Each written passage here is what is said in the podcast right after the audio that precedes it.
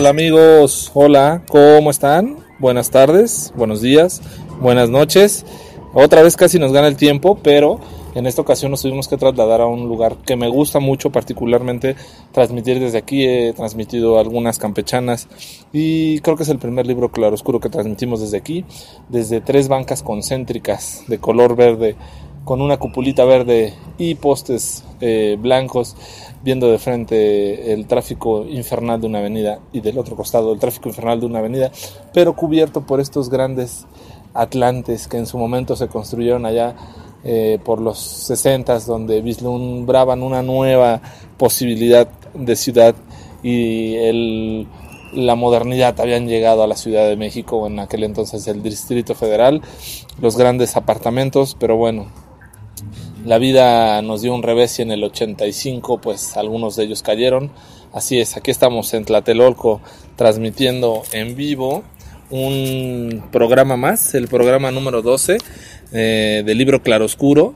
Eh, me da mucho gusto estar acá. Estamos ya a punto, muy cercanos a llegar a las a las mil reproducciones de nuestros tres programas de libro de viaje, La Campechana y Libro Claroscuro. Muchísimas gracias a todos ustedes que le han puesto play, lo han compartido, lo han eh, recomendado y en su momento también nos han criticado por que no reseñamos ni decimos las cosas ni hablamos de todos los libros que a ustedes les gustaría que habláramos.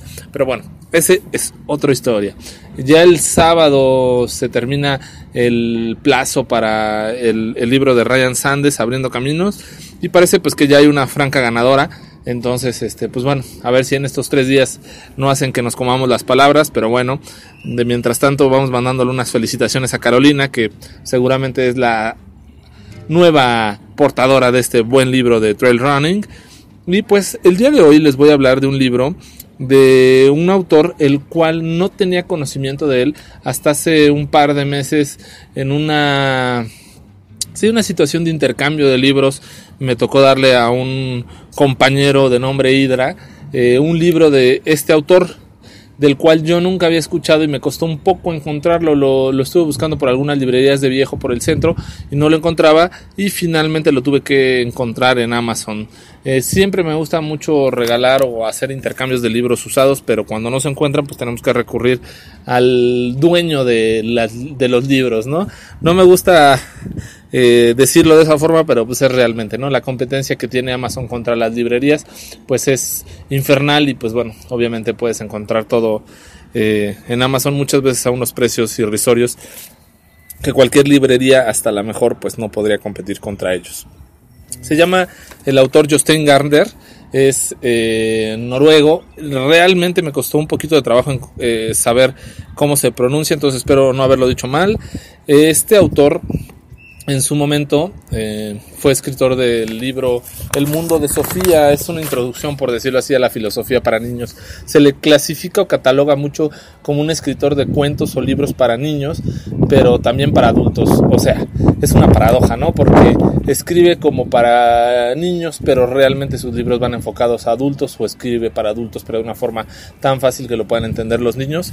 Algo así. De esas formas él trata de escribir y también escribió previo al mundo de Sofía con el cual se hizo archifamoso y conocido. Yo recuerdo en los noventas mi hermano inclusive se lo dejaban leer yo creo que en esas épocas mi hermano iba a la secundaria, entonces era muy común encontrar por varias partes el mundo de Sofía. Entonces, antes de este libro salió El misterio del solitario, que fue el libro el cual yo di en intercambio a mi compañero Hydra. En su momento, eh, pues leí la reseña del Misterio del Solitario, me llamó la atención. Y llegué a este libro del Castillo de los Pirineos, del cual es el que les voy a hablar el día de hoy, de una forma un poco fortuita. Eh, de esas formas en las cuales en esta semana en específico no tenía mucho tiempo.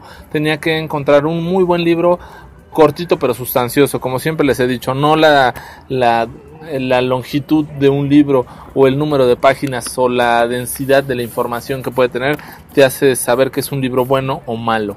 Lo empecé a leer con cierto gusto, con cierto atracción, pero también con ese dejo de de incredulidad, ¿no? Eh, Hydra pues es ingeniero, entonces ya saben esta dinámica o dilema que tenemos con los ingenieros que se sienten la gran cosa y en ocasiones también eh, son un poco soberbios y, empedernidos y pues no son son personas que no son nada sencillas. Entonces el hecho de leer a Justin Gardner porque a él le gustaba simplemente me dejó ver como esa idea de decir bueno está bien tienes buenos gustos literarios pero tampoco es para tanto mi sorpresa fue mayúscula conforme fui eh, avanzando en este libro. Y bien pues ahí va un poco la reseña de, de lo que va este libro. Eh, en el libro eh, platican un encuentro que tiene Stein con Solrun eh, en un hotel, en un hotel de madera. y platican. Todo toda la trama del libro va platicado va narrada por correos correos que van intercambiando. En ocasiones escribe Stein en ocasiones Solrun a a tiempos desconocidos y a expresiones un tanto complicadas como lo suelen ser los correos electrónicos, pero con esa novedad que te puede dar una interacción de escribir un libro a cuatro manos, por así decirlo, porque finalmente Stein le platicaba a Solron y Solron le respondía a Stein. Y entonces digo a cuatro manos porque sí hace pensar en la escritura que realmente son dos personas las que están en este libro escribiendo, aunque realmente sabemos que solamente lo escribió Justin Gardner. Pero bueno, Stein pues nació en Islandia, trabajaba en la Universidad de Oslo, ya estaba casada con Berit, tenía dos hijas. Y Solrun estaba casada con Nils Peter, tenía un hijo, una hija, y vivía en Bergen. Entre Bergen y Oslo pues son como partes opuestas de Noruega, ¿no? Son como por decir y valga la expresión, vivir en Veracruz y en Acapulco, ¿no? Entonces algo así era como vivían eh, Sten y Solrun. Y eh, pues esta correspondencia se va tornando inicialmente un poco, sí, muy entusiasmada por parte de Solrum, que es la mujer, y muy cariñosa, con mucha emoción de volverse a encontrar con Stein. Y Stein va respondiendo un poco a la forma que tiene un poco pues sí, yo, yo lo veía así, ¿no? Me, me reflejaba mucho Stein a este Hydra porque era así como esas respuestas científicas, como esas clásicas respuestas que dan las personas incrédulas a los actos fantasiosos, sino más bien a esas personas que todo tiene que tener una explicación científica, si no, no vale. Así más o menos era Stein. Entonces eh, platican de su viejo romance, un romance que tuvieron por ahí de los 70, esto ya era en los 2000, entonces hace 30 años habían tenido un romance y en el cual tuvieron que separarse por unas extrañas circunstancias. Mencionan una mujer de los arándanos y un libro. Eh, ah, te deja un poco de sospecha, ¿no? ¿Qué pudo haber sido o qué habrá tenido esta mujer que los hizo separarse?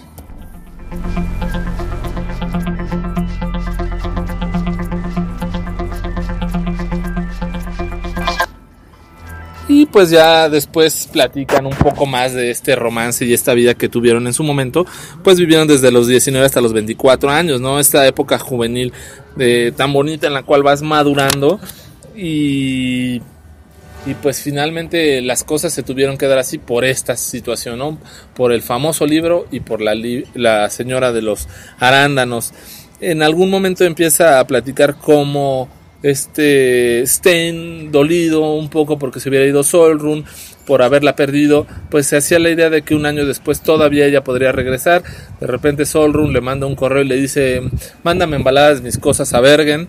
Y él pues dijo, ¿cómo te las voy a mandar a Bergen? Más bien te voy a ir a llevar las cosas en coche y sirve que estoy contigo y te veo. Eh, por alguna extraña circunstancia o razón no la consigue ver ni la visualiza y le manda embalada sus cosas. Pero aquí viene algo importante en las rupturas de pareja, ¿no? Que son complicadas. ¿Cómo repartes las cosas? Cuando con mucho cariño fuiste adquiriendo cosas para una casa en particular para los dos, pero en específico pues para los libros, ¿no? Porque por lo que se deja entrever, pues los dos tenían una afición por los libros. Entonces, Sten trata de dar la mayor cantidad de libros a Solrun, pero había un libro el cual eh, pues no sabía qué hacer de él y recuerda una, una una anécdota que decía algo así que una vez una pareja se iba a separar y se estaban repartiendo los libros. Y había un libro que los dos querían, eh, se pusieron a analizar y los dos querían aparte de ese libro otros más que habían conseguido juntos y escogido juntos.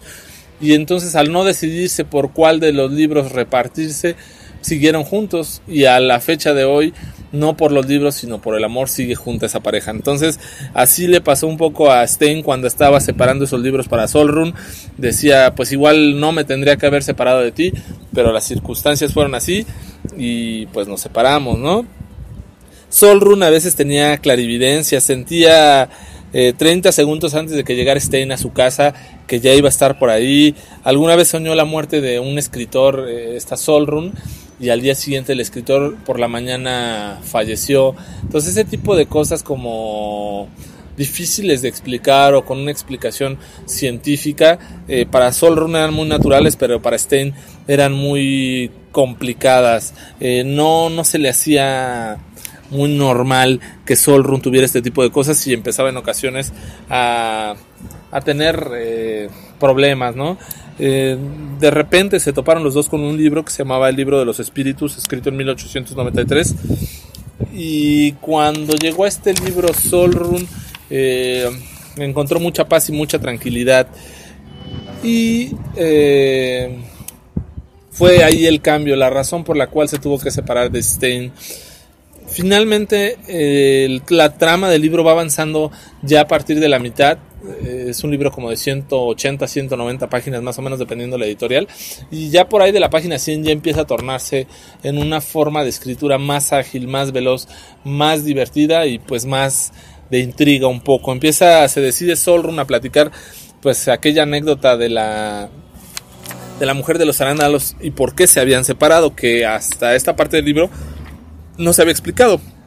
Solo se sabía que se habían separado, pero no habíamos entendido a bien por qué razón se habían separado, ¿no?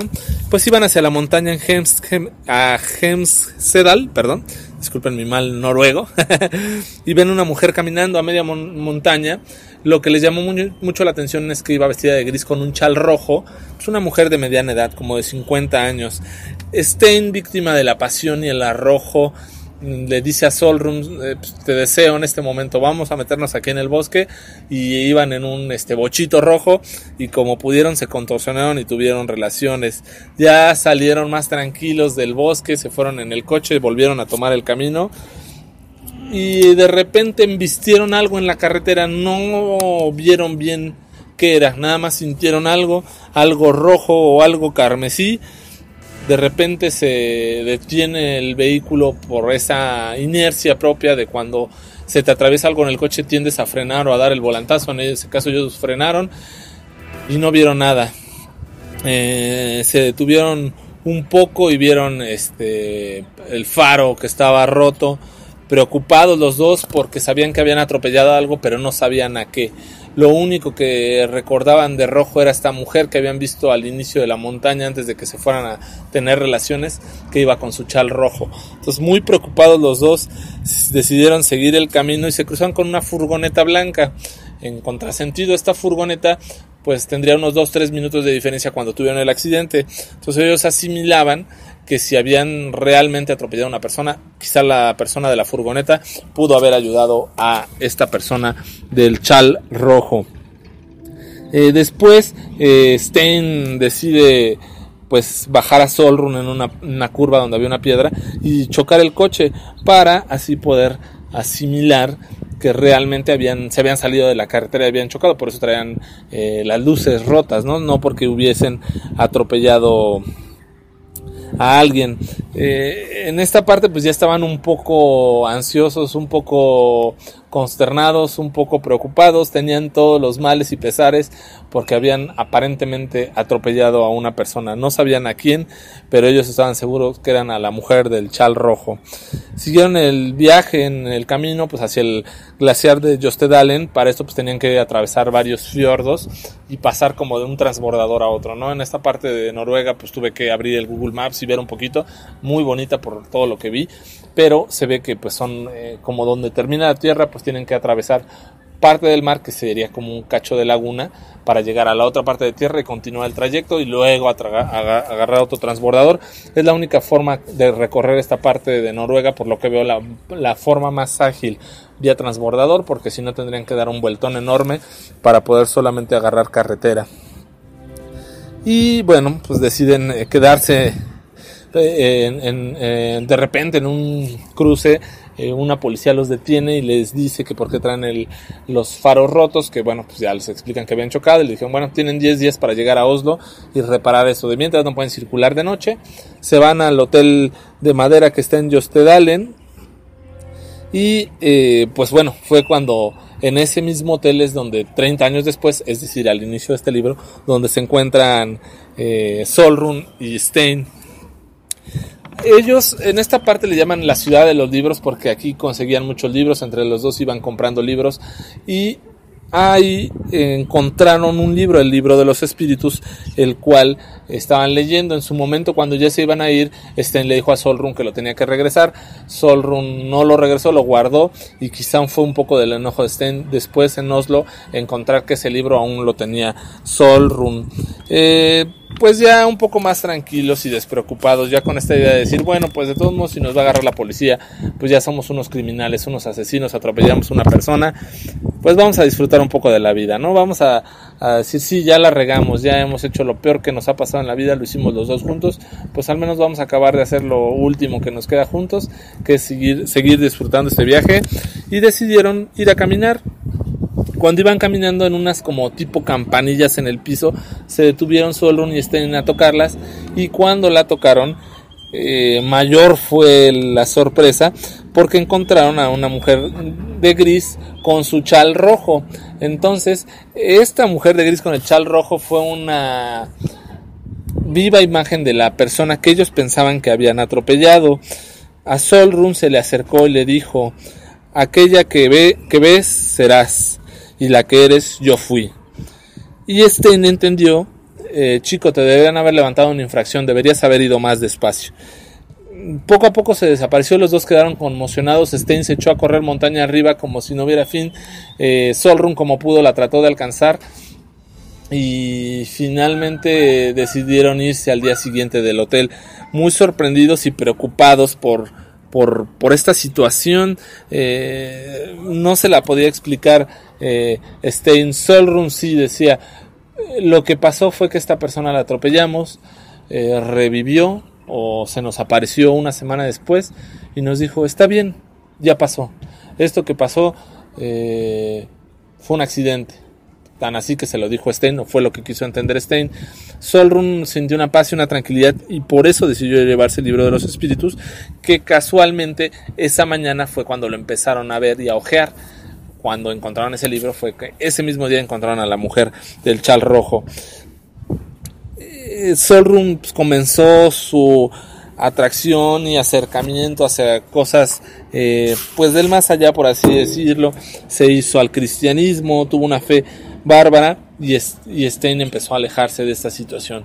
Él empezó a sentirse un poco ya no comprendido con la forma de pensar de, de Solrun y bueno, pues deciden separarse. Esa fue la razón por la cual se separaron el libro de los espíritus y la mujer del chal rojo.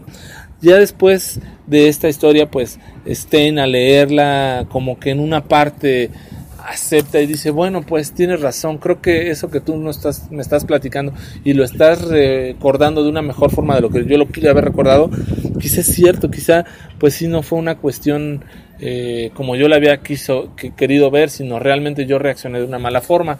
Aunque, dice, eh, en este fin de semana iré de nuevo al Hotel de Madera, pues para volver a recordar y analizar un poco cómo ocurrió el accidente. Y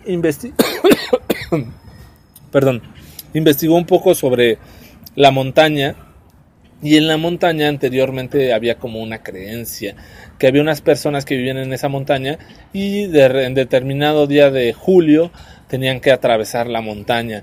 Entonces él pues quiso justificar o hacer esa idea que era un mito eh, o una tradición o una costumbre y que no era realmente un fantasma, sino que la señora que habían visto la segunda vez pues era parte de estas personas.